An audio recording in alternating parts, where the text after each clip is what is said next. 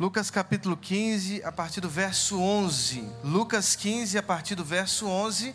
Enquanto você procura, você que é jovem adulto, tem mais de 30 anos, no próximo final de semana nós teremos o acampamento do Biup. E você precisa fazer a sua inscrição. Vai ser um acampamento extraordinário. Deus na terra, durante três dias, de sexta a domingo, presença de Deus nas nossas vidas. Então, se você é jovem, tem mais de 30 anos, por favor, procure o Ministério Biup ao final do culto. Quando encerrar o culto, você procura o ministério. Eles vão estar ali fazendo a inscrição, ou então pelo próprio site da igreja, você pode fazer a inscrição e participar desse momento tão especial que nós teremos com Deus. Acampamento Biup. Lucas capítulo 15, a partir do verso 11. A luz, haja luz haja luz.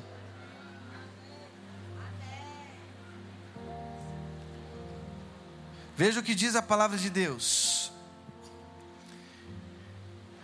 Disse ainda um homem, disse ainda, um homem tinha dois filhos. O mais jovem disse ao pai: Pai, dá-me dá, dá a parte da herança que me cabe. E o pai dividiu os bens entre eles. Poucos dias depois, ajuntando todos os seus haveres, o filho mais jovem partiu para uma região longínqua e ali dissipou sua herança numa vida devassa. Verso 14: E gastou tudo. Sobreveio àquela região uma grande fome, e ele começou a passar privações. Foi então empregar-se como um dos homens daquela região, que o mandou para o seu campo cuidar de porcos cuidar dos porcos. Ele queria matar a fome com as bolotas que os porcos comiam, mas ninguém lhe as dava. E caindo em si, disse: Quantos empregados de meu pai têm pão com fartura? E eu aqui morrendo de fome, vou-me embora procurar meu pai e dizer-lhe: Pai, pequei contra o céu e contra ti. Já não sou digno de ser chamado teu filho Trata-me como um dos teus empregados. Partiu então e foi ao encontro de seu pai. Ele estava ainda ao longe quando seu pai viu, encheu-se de compaixão e correu, e lançou-se-lhe ao pescoço, cobrindo-o de beijos.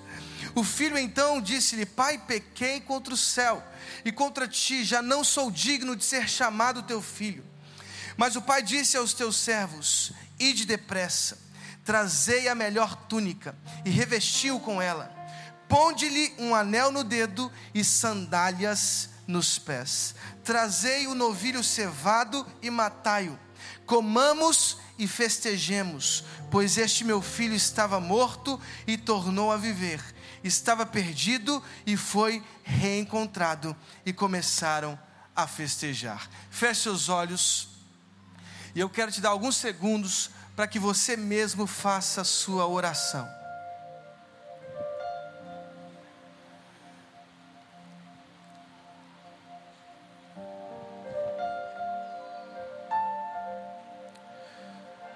Senhor, muito obrigado por essa noite, muito obrigado pela tua presença.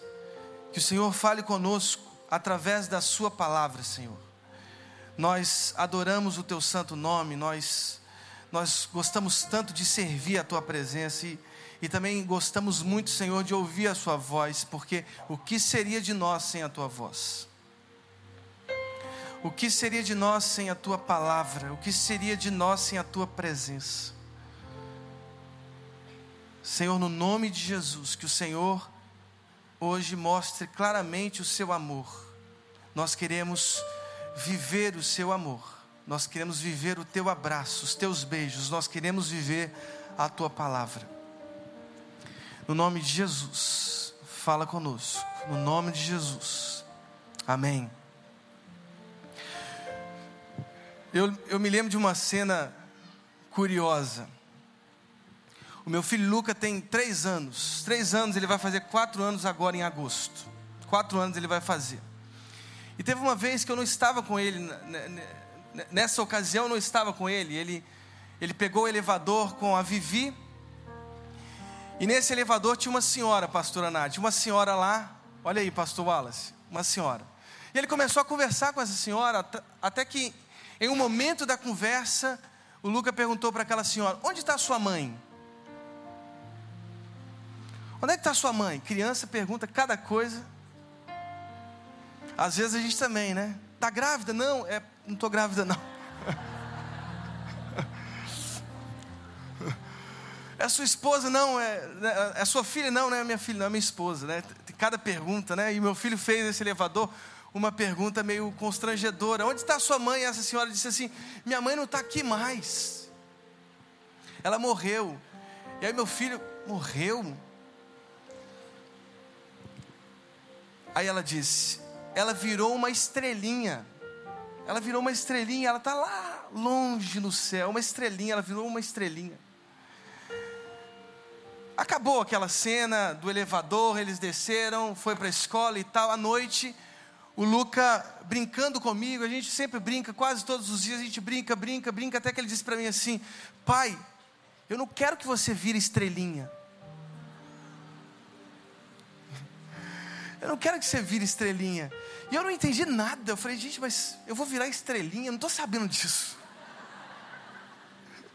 Pai, eu não quero que você vire estrelinha até que eu encontrei com essa senhora e o meu filho. Estávamos juntos descendo no mesmo elevador, elevador do meu prédio. E essa senhora disse: Ah, um dia ele perguntou acerca da minha mãe. Eu disse que a minha mãe tinha virado uma estrelinha. Aí eu fui entender que no fundo, no fundo, o Luca não queria que eu virasse uma estrelinha, porque ele queria o quê? A minha presença. Os filhos querem a presença do Pai. Os filhos querem a presença do Pai. Por isso essa história é uma história curiosa. O tema que eu tenho para vocês é a volta do filho pródigo. Pô, foi na hora, hein? Ensaiei isso aqui. A volta, a volta do filho pródigo. Esse filho quis se distanciar do pai. Eu acho tão interessante essa maneira peculiar de Jesus transmitir o Evangelho. Eu posso dizer quase seguramente que Jesus inaugurou essa maneira de expor o Evangelho, de expor o seu reino. Essas histórias pequenas, chamadas, as chamadas parábolas, as parábolas de Jesus. Ao reino dos céus, o reino dos céus são algumas sementes que são jogadas em diferentes tipos de solos o solo pedregoso, o solo com espinhos, a beira do caminho e o solo, o bom solo. E através dessas mensagens, dessas parábolas, Jesus transmite lições incríveis. Quem não se lembra da parábola das cem ovelhas? Eram cem ovelhas, uma se perdeu. E o pastor, ele deixou as 99 e foi atrás dessa centésima porque essa importava. O reino dos céus é como aquela semente, a semente de mostarda que começa bem pequena e se transforma em uma árvore frondosa em cuja sombra, olha aí, olha que coisa, gente, quantos significados incríveis em cujas folhas os pássaros fazem os seus ninhos. Mensagens incríveis transmitidas pelas parábolas como não se alimentar delas, como não se enriquecer com as parábolas de Jesus. E a parábola do filho pródigo é mais uma dessas histórias lindas, em que Jesus transmite um significado incrível. Um significado incrível. A volta do filho pródigo. Esse filho chega até o seu pai e diz assim: Pai, eu quero a minha parte da herança. O pai entrega essa parte ao seu filho pródigo, ao seu filho mais novo. Ele tinha um filho primogênito, ele tinha esse filho pródigo, gastador. E aí esse filho pródigo pega parte de sua herança e diz a palavra de Deus que ele vai a uma região longíqua. Meu Deus do céu, ele se distancia do pai, e lá nesse lugar distante, nesse lugar longínquo, ele gasta tudo, tudo o que tem. Diz a palavra que ele dissipou sua herança numa vida devassa, gastou tudo, e coincidentemente, naquela terra sobreveio uma grande fome, e esse filho pródigo começa a passar por privações. Essa é a história do filho pródigo. Até que ele tem que trabalhar entre os porcos. Irmãos, veja só, entre os porcos. E ele deseja lá entre os porcos comer de suas bolotas. Veja, veja o resultado, as consequências de seu distanciamento. Até que diz a palavra, ele caiu em si e ele percebeu que até os seus funcionários eram melhor tratados do que ele mesmo ele caindo em si volta, ele prepara um, um, especial discurso de recomeço, dizendo: Pai, eu pequei contra o céu, eu pequei contra ti, eu não sou mais digno de ser chamado teu filho. Mas diz a palavra que esse pai, indiferente à sua justificativa, corre, o abraça e há uma restauração incrível na relação. Irmãos, eu quero falar um pouco com vocês sobre esse filho pródigo. Há algumas lições incríveis dessa parábola. E se as parábolas são inauguradas por Jesus, eu posso dizer a você: nas parábolas nós nos conhecemos mais. Jesus tinha um olhar onisciente para quem somos e para quem Deus é. Através das parábolas, especialmente essa parábola, a parábola das parábolas, filho pródigo, nós conseguimos perceber quem somos nós e quem Deus é. Quem Deus é. Veja só, há na parábola a presença de um pai e também de dois filhos. Pai, Deus, filhos, eu, você. Quem Deus é? Quem somos? Quem somos nós? Quem somos nós? Veja, através das parábolas, Jesus consegue dizer com uma história tão simples: quem sou eu? Quem é você? Quem é o ser humano? Quem é o ser humano? Bem, olha o que diz a palavra no verso 12. O mais jovem disse ao pai: Pai, dá-me a parte da herança que me cabe. E o pai dividiu os bens entre eles.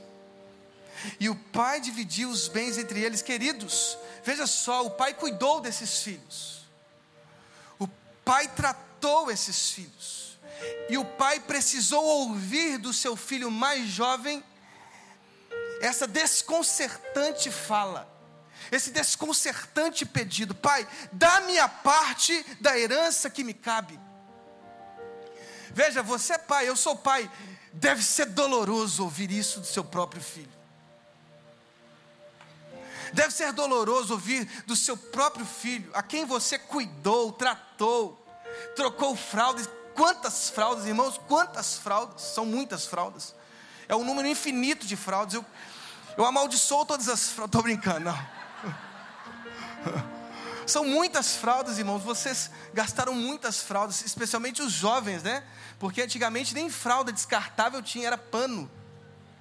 Ou seja, mais você que tem depois dos 30, mais trabalho ainda você ofereceu ao seu pai e ouvir do seu próprio filho: Eu quero a minha herança. Irmãos, aquele filho estava dizendo: O meu pai morreu. Essas eram as palavras do filho pródigo. O meu pai não significa nada para mim, a morte do pai. Freud talvez faria algumas construções a respeito disso. A morte do pai ele matou o próprio pai de sua vida, ele se distanciou. Diz a palavra de Deus que ele foi para uma região longínqua, uma região muito distante. Ele quis estar longe do pai, como nós, seres humanos. Queridos, essa é uma das parábolas mais vivas de Jesus. Está aqui o reflexo de quem somos nós, estamos diante dos nossos próprios espelhos enxergando os espaços mais sombrios das nossas almas, porque nós tomamos distância do Pai. Nós tomamos distância do Pai, fomos nós que matamos Deus. Nós, seres humanos, nós matamos Deus, nós nos distanciamos de Deus. Há um texto de um filósofo alemão, no livro Gaia e Ciência, Nietzsche, que ele diz que um louco acendeu uma lanterna e correu para o mercado e era manhã. Esse homem louco acendeu uma lanterna de manhã e ele pôs-se a gritar: Procuro Deus, procuro Deus. Ele procurava Deus. E aquele homem louco foi caçoado por todas as pessoas: que, ah, Onde está Deus? Onde está Deus? Até que ele rompe, rompe aquela chacota pública a respeito de Deus e diz assim: Deus, Deus, fomos nós que matamos Deus. Eu e vocês, nós matamos Deus. Nós bebemos todo o mar, nós com as nossas esponjas apagamos os horizontes. Não há Deus mais, Deus morreu. Essa é a confissão mais clara do homem moderno. Deus não existe. Deus não existe. Eu não preciso de Deus. Para que Deus? Eu tenho a ciência, eu tenho o progresso, eu tenho a economia, eu tenho os resultados políticos, eu tenho as minhas próprias mãos, eu tenho as minhas construções, eu não preciso de Deus. Para que Deus? Eu quero distância de Deus. Eu quero distância de Deus. E vejam os resultados do nosso distanciamento. Veja quem somos nós hoje seres humanos acuados, amedrontados, apavorados diante de uma vida sem sombria, porque sem Deus somos tristes.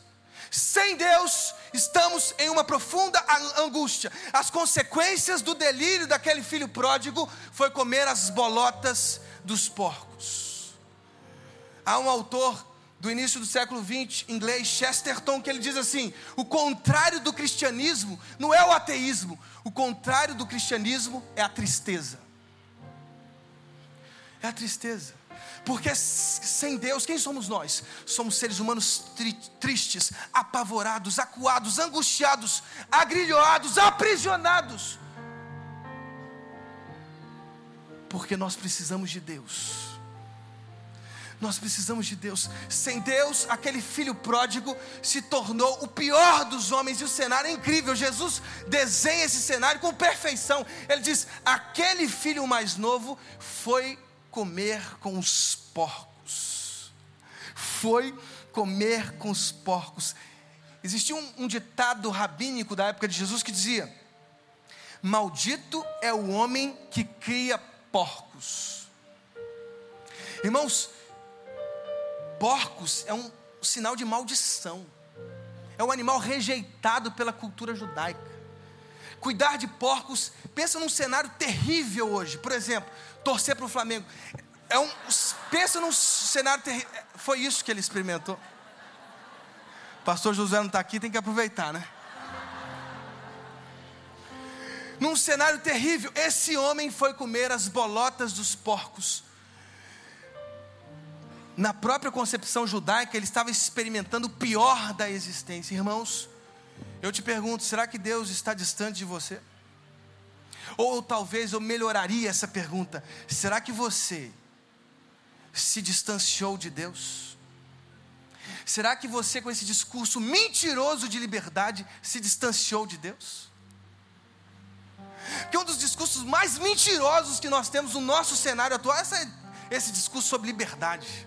Nós somos livres, livres, nós podemos fazer o que a gente quiser. Nós somos, nós somos livres, irmãos livres. Isso não existe. Isso não existe. Quem você é para dizer que é livre? Quem é você? Você é todo interditado. Você vive coletivamente cheio de regras. Como você pode dizer que é livre? Você não é livre. Até as leis físicas provam isso. Tente voar. Ah, pastor, sou livre, vou voar. Então voa. Veja o resultado da sua do seu delírio. Não existe liberdade, irmãos. O que existe é a opção: quem será o nosso Senhor? De quem seremos escravos? Seremos escravos de mamão? Seremos escravos do dinheiro? Seremos escravos da idolatria? Seremos escravos de uma sexualidade perversa? Seremos escravos da corrupção? Seremos escravos da ganância? Seremos escravos do egoísmo? Seremos escravos do consumismo? Ou seremos escravos de Jesus? Ou seremos escravos do nosso Senhor, ou seremos escravos do Evangelho, porque Paulo inicia sua carta aos Romanos dizendo: Eu não tenho direito nem de ir e vir, Eu entrego a minha vida, eu entrego o meu arbítrio, eu entrego a minha liberdade ao meu Senhor. Eu estou escravizado pelo Evangelho, eu sirvo ao Evangelho. Não há liberdade, o que há é opções. Qual a opção que você faz? Por Jesus ou pelo mundo? Esse filho pródigo se distanciou do Pai. Na crença da liberdade, tornou-se o pior escravo entre os escravos. Foi comer as bolotas dos porcos. Como tem sido a sua vida com Deus? Será que você tem se distanciado de Deus? Será que a sua vida tem sido o resultado de quem dispensou Deus de seus dias? Irmãos, faça diferente. Ame a Deus, ame o Evangelho, ame as Escrituras. Comece o seu dia falando com Deus. Comece o seu dia lendo as Escrituras Sagradas. Comece o seu dia na presença de Deus. Não há nada mais especial, mais especial do que uma vida com Deus. E é por isso que diz aquele aquela palavra, a palavra que lemos, que aquele homem, aquele filho, no verso 17, caiu em si. E caindo em si disse: Quantos empregados de meu pai têm pão com fartura? E eu aqui morrendo de fome, ele descrevendo o seu próprio cenário hostil.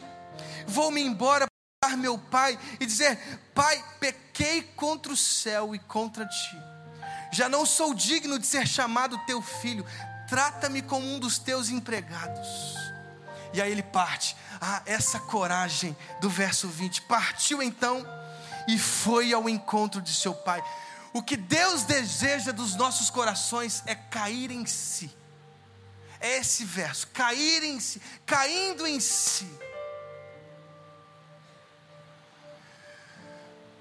Deus não espera de nós um esforço moral, Ele sabe que pela lei somos, somos pecadores. A lei é a prova, a prova mais evidente de que somos falhos, fracos. Nós somos, nós somos fracos. Só tem gente fraca aqui. Mas, pastor, você não é forte, você está atrás do, do púlpito. Pois é, todos nós somos fracos. Os que estão atrás do púlpito e os que estão na frente do púlpito. A nossa diferença é simplesmente geográfica. Mas o coração que bate aqui, bate aí. O coração que bate em nós é um coração humano. E o coração humano é falho. O coração humano é pequeno. O coração humano pode parar a qualquer momento. Porque somos corpo. Somos fracos. Veja, uma das maiores obviedades da experiência humana é que os nossos corpos são fracos, são frágeis. E quando digo corpo, eu digo tudo que somos, somos fracos, somos como esse filho pródigo. Esse é o espelho de nós mesmos. Somos aqueles que insistentemente buscam a distância do Pai, do Criador. Com seus gestos de autonomia, com as suas pregações de liberdade, nos distanciamos. Mas quem somos nós fracos? fracos. Deus não espera de você acerto moral.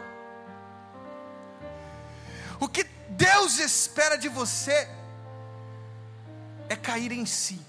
É cair em si. Está faltando nos nossos corações a ideia de cair, irmãos. Se nós percebêssemos que é só isso, que nos faz voltar para o Pai, se percebêssemos que sim, somos fracos e precisamos necessariamente sair desse lugar de maldição, sair desse lugar de humilhação e voltarmos para os braços do Pai, nós faríamos isso hoje. Eu não sei o que mostra a sua fraqueza, eu não sei o que mostra a sua carnalidade, eu não sei. Eu não sei o que você está enfrentando hoje, eu não sei, eu não sei. Eu não sei se é um divórcio. Eu não sei se é. Você está despedaçado, você é um marido despedaçado. Você tentou por vezes honrar a sua esposa, mas você não conseguiu. Você é um marido despedaçado. Você é uma mulher sofrida, triste. Eu não sei quem você é, eu não sei tantas pessoas aqui, mas eu poderia dizer que talvez qualquer biografia que eu dissesse aqui encaixaria com a sua. Eu não sei se você é um filho desamparado, eu não sei. Eu não sei se você culpa o seu pai porque você na adolescência não viu o seu pai não foi amado por seu pai, não foi abraçado por seu pai, e você vive numa crise, numa crise existencial, você vive fugindo de si mesmo, você vive fugindo do Evangelho, porque no fundo você, você quer descontar no seu pai. Você quer descontar na sua família a ausência? Eu não sei, eu não sei o que você está vivendo, eu sei que você é frágil. Eu sei que você é frágil, eu não sei se você hoje vive uma depressão aguda se várias vezes já passou na sua cabeça a ideia de morte, a ideia de suicídio, você é fraco, você é corpo, e esse pensamento passa em sua consciência sempre. E é como se uma voz claramente dissesse: pula, porque vai resolver. Pula porque vai resolver. Toma um monte de remédio, porque tomando um monte de remédio vai resolver o seu problema. Eu não sei se você hoje tem o seu filho no hospital, no CTI. e você está entre uma crise terrível de fé e a própria crença em Deus, porque você não sabe, você está ali, você está ali, sem fundamento, sem chão, eu não sei, mas o que sei é que nós precisamos cair em nós mesmos e perceber que só há solução para os nossos problemas nesse retorno. O que tem machucado você? É a sua identidade sexual? É uma crise que você tem enfrentado? Pastor, eu não sei, eu, eu comecei a sentir isso na adolescência, sinto até hoje, eu não sei como vencer isso. Eu sei o que eu sinto. E eu sei que há muitos religiosos perversos que querem condenar os nossos sentimentos, as nossas sensações, mas são sensações, são sentimentos que são acolhidos por Deus. O que Deus quer não são nem esses sentimentos, Ele quer todos esses sentimentos e especialmente você com eles.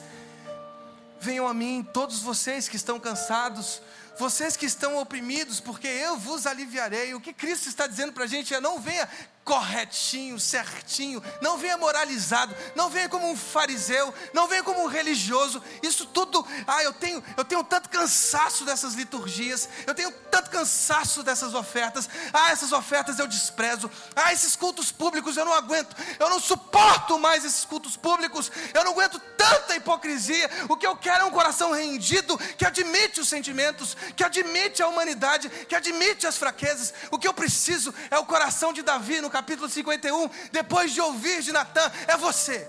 Você, você é esse homem, você é esse homem, Davi, você é esse homem, você pegou a cordeirinha daquele homem pobre e você ofereceu essa cordeirinha para um visitante, você é esse homem, e aí Davi caiu em si, Davi caiu em si e ele voltou, e ele voltou para os braços e compôs um dos mais belos hinos do saltério: Cria em mim um coração, um coração puro o que Deus quer não são pessoas acertadas, são pessoas que admitem as suas culpas, suas fragilidades, seus medos, seus sentimentos, suas sensações sexuais. O que Deus quer te abraçar é cair em si, cair em si. E aí, eu acho que isso é uma das coisas mais especiais do Evangelho. Aquele filho caiu em si. E ele criou, ele criou um monte de justificativa. Ele criou um monte de justificativa. Irmãos, ele criou um texto extraordinário para dizer assim: Pai, eu pequei. Eu pequei contra sangue, eu pequei contra ti, eu pequei contra todos, eu pequei, eu pequei. E aí diz a palavra de Deus, que no verso 20 ele partiu em direção ao Pai, e diz a palavra que ele estava ainda longe quando seu pai o viu. E diz a palavra: encheu-se de compaixão, correu lançou-se-lhe ao pescoço, cobrindo-o de beijos. Ah, esse verso 21 aqui é forte. Esse verso 21 é forte. Imagine um homem velho, todos os dias em sua sacada, esperando do lugar longínquo o retorno do seu filho. Porque quem é pai, quem é mãe, sabe o que eu estou dizendo. O pai é aquele mesmo que todos os dias de manhã, ao entardecer, chegava em sua sacada e ficava olhando de longe, de longe, na expectativa, na esperança de que seu filho voltaria. Esse é o nosso Deus. Esse é o nosso Deus. Nós criamos um Deus tão amedrontador Uma das minhas crises um dia foi quando meu filho estava fazendo uma bobagem no quarto. E eu falei, Luca, o que, que você está fazendo? Falei bem alto, forte. O que, que você está fazendo? E aí quando eu cheguei no quarto, ele estava assim, Jesus, me proteja, Jesus, me proteja, Jesus.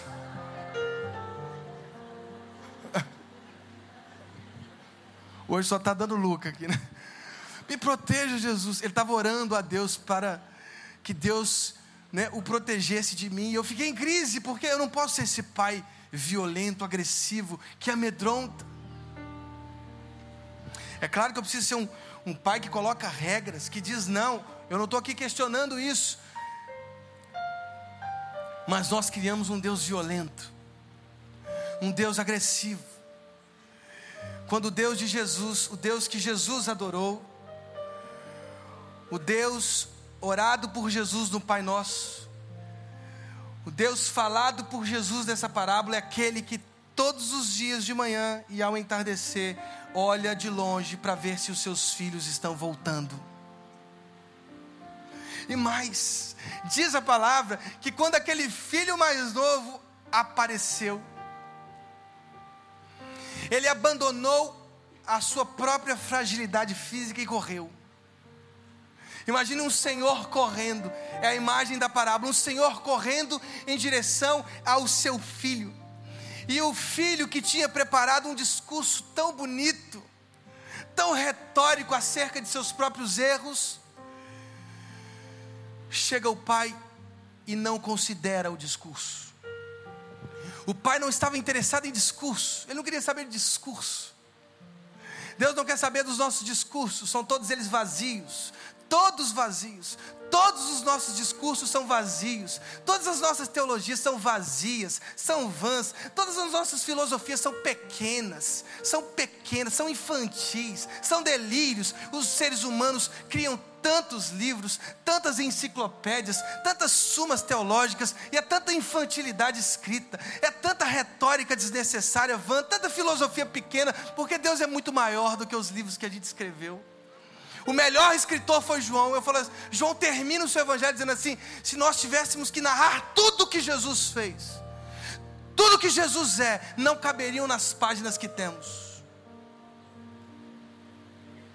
Toda teologia que você fez de Deus é pequena diante de quem Deus é. De quem Deus é. Deus chega todas as manhãs, como aquele pai, e ele olha de longe. E diz a palavra que ele olhou de longe. E ele viu o filho. E ele correu. E ele abraçou o filho. E diz a palavra que ele cobriu o filho de beijos. Essa expressão no grego, cobrir de beijos, significa dar muitos beijos.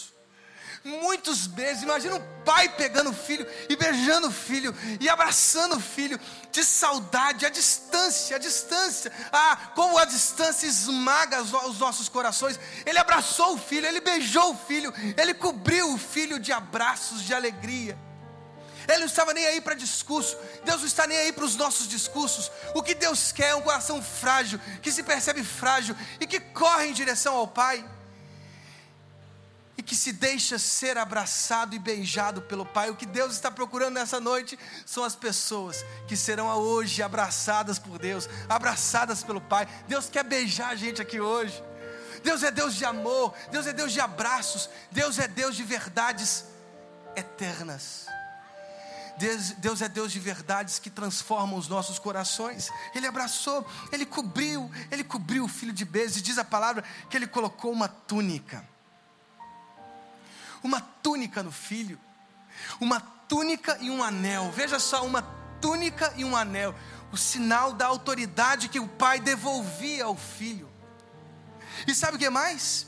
Deus colocou sandálias, sandálias, irmãos, essas sandálias aqui têm uma riqueza de conteúdo extraordinária, sabe por quê? Os escravos andavam descalços. Os escravos andavam descalços, os funcionários da família andavam descalços. E aí, quando vê um filho com um discurso dizendo eu quero ser um funcionário, Eu quero ser simplesmente um servo, eu quero ser simplesmente alguém assalariado. O pai diz assim: Não, eu quero que você seja o meu filho. E colocou as sandálias que o identificavam como filho. Diz a palavra que ele pegou um novilho cevado, um novilho preparado, um animal cuidadosamente tratado, pegou o melhor novilho e fez um grande churrasco. Irmãos, que incrível! Deus quer fazer um churrasco nessa noite. Você já parou para imaginar que toda a sua vida Deus te esperou? Que esse Deus cheio de ódio, cheio de raiva dos seres humanos, esse Deus já morreu?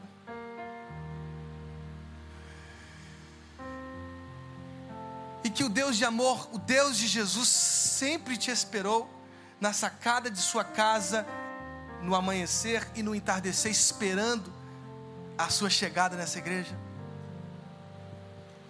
Quem somos nós? Quem Deus é? Nós somos tão pequenos,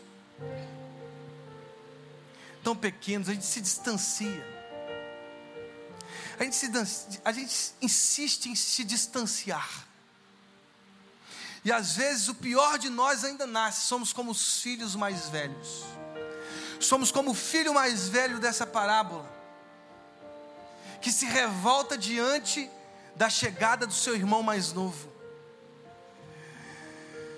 Às vezes, o pior de nós brota de nós mesmos. ou estamos distantes, ou gastamos o nosso dinheiro perversamente, ou nos tornamos esse filho mais velho, esse religioso, esses religiosos que não suportam as conversões, que não suportam as pessoas que são pegas em adultério, que não suportam os pecadores, que não suportam aqueles cobradores de impostos que não suportam Jesus sentar-se à mesa com eles. Quem somos nós? Quem Deus é? Deus é aquele que espera por nós. Deus é aquele que espera por nós. E por mais que a gente tenha se distanciado, por mais que a gente escolheu o lugar mais longe, Deus está aqui nessa noite te esperando, te esperando te esperando, Ele sempre te esperou. Ele estava marcando esse dia aqui, ó, esse dia, te aguardando, com um sorriso no rosto, esperando você, de, você aparecer de um lugar longe, porque Ele está correndo nesse momento, em sua direção, para cobrir você de beijo, para cobrir você de abraço, para te colocar uma sandália, te identificar como filho, para que você faça parte não de uma religião, mas de uma família. Deus não nos chamou para sermos religiosos, Deus nos chamou para sermos filhos. Filhos. Deus enviou o seu único filho para morrer numa cruz, para que esse filho deixasse de ser único e se tornasse o primogênito entre muitos, entre muitos, entre muitos filhos. Deus nunca quis religiosos, Deus sempre quis filhos, sempre filhos que compreendessem a sua pequenez, a sua fragilidade, caíssem em si e fossem em direção ao Pai, porque o que o Pai quer é abraçar um filho. Deus sempre quis te abraçar. E hoje é o dia dele te abraçar. Eu queria que você se colocasse de pé nesse momento. Nós vamos gastar alguns segundos nesse momento.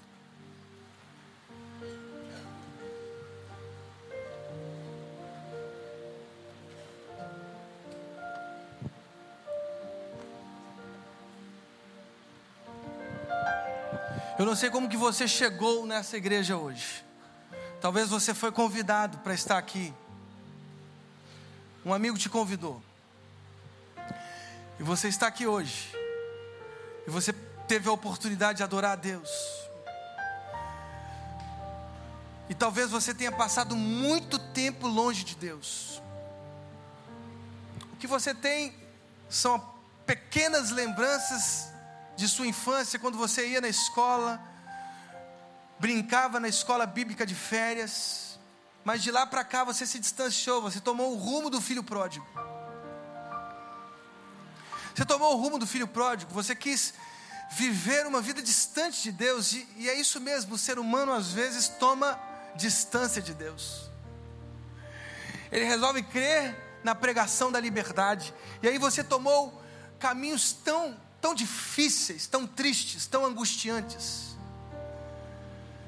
Você fez essas escolhas, mas você caiu em si, isso é uma coisa extraordinária. Ou talvez você seja aquele filho mais velho, Sabe aquele religioso fanático que realmente sabe que realmente crê que vindo à igreja tem uma experiência com o Pai? Eu não sei qual é a sua identidade.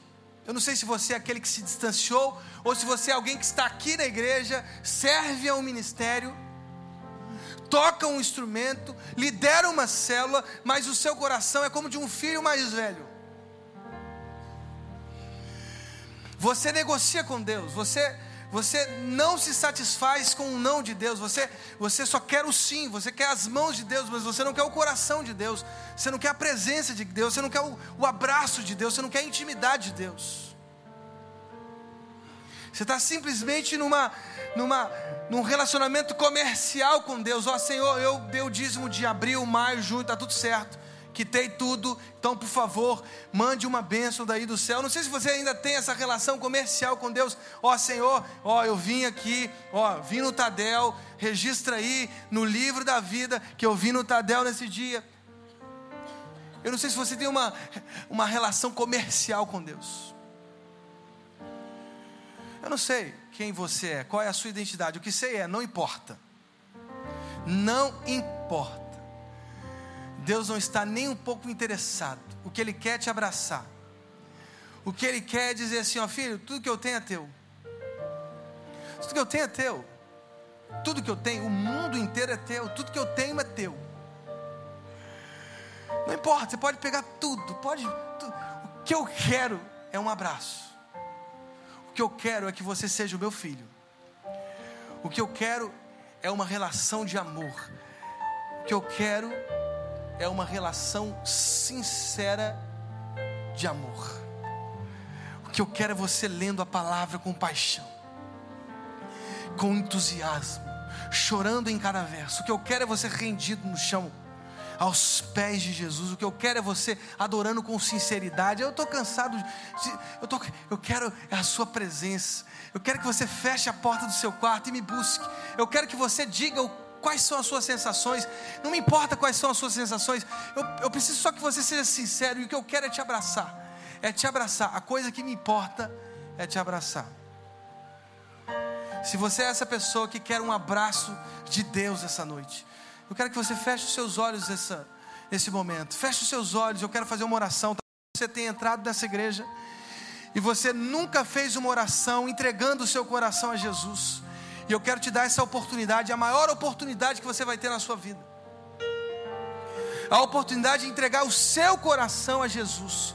O seu coração, a coisa mais preciosa que você tem, o seu coração a Jesus. Essa é a oportunidade que eu vou te dar. O seu coração a Deus, ao reino dos céus. Se você é essa pessoa que quer entregar o seu coração, feche seus olhos nesse momento e ore comigo, repetindo essas palavras. Não precisa ser alto, só no seu coração, diga assim: Jesus, Deus, muito obrigado por essa noite, muito obrigado por esse culto tão especial na tua presença. Eu entrego o meu coração ao Senhor, perdoa os meus pecados, perdoa os meus pecados, Senhor Perdoe. Eu quero entregar o meu coração ao teu filho amado Jesus. Eu preciso muito que o teu filho more no meu coração. E eu sei que ele sempre esteve à porta batendo no meu coração, mas eu o rejeitei por vezes, mas agora eu quero a presença de Jesus em mim. Transforma a minha vida, Jesus. Escreva o meu livro, escreva o meu nome no livro da vida eterna. Escreva, Senhor, eu quero uma vida contigo, eu quero uma vida eterna com o Senhor. Eu não quero mais viver para mim mesmo, eu quero viver para o teu reino. Eu quero que a partir de mim, a minha família inteira seja transformada pelo Evangelho. Eu quero que a partir de mim, o mundo inteiro seja transformado pelo Evangelho. Deus, eu quero, eu quero a tua palavra. Perdoa os meus pecados. No nome de Jesus.